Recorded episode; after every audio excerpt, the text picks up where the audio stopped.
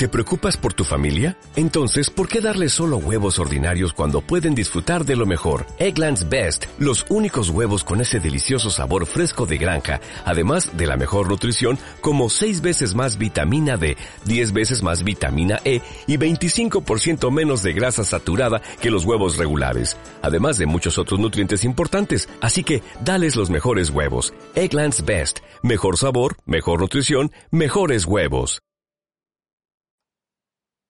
Para gustos, alojamientos. Lo sé y seguro que ya tienes en mente tu tipo de alojamiento favorito. Desde una campervan, tienda de campaña, hotelito rural o tradicional, o quizá uno que ofrezca una experiencia excepcional. Vamos a ver algo más de cada una de estas opciones que tienes para dormir y alojarte en Islandia. Campervan si lo tuyo es ir a la aventura y llevar tu alojamiento a cuestas, ten en cuenta que desde hace algunos años ya no está permitido pernoctar en cualquier parte con tu campervan. Ahora solo podrás hacerlo en campings o espacios específicamente diseñados y regulados para ello. Así que infórmate muy muy bien porque las multas no son graciosas. Y recuerda que a partir de septiembre más o menos cierran muchísimos campings en la isla.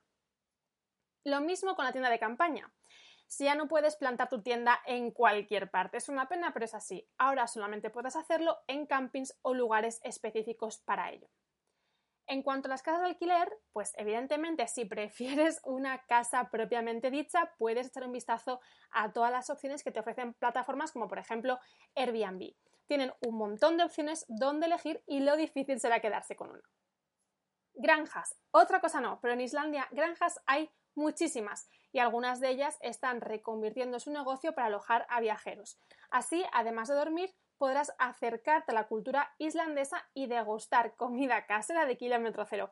Yo te la recomiendo al 100%.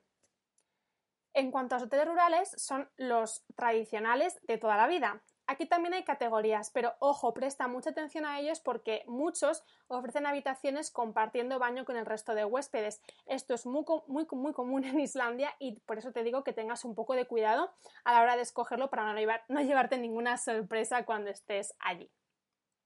Luego están los hoteles que yo digo, wow, si te decantas por una estancia especial, en Islandia encontrarás establecimientos increíbles de diseño nórdico en lugares alucinantes y con todo tipo de lujos y comodidades. Eso sí, prepara la cartera porque la estancia no será barata, pero tampoco la olvidarás nunca.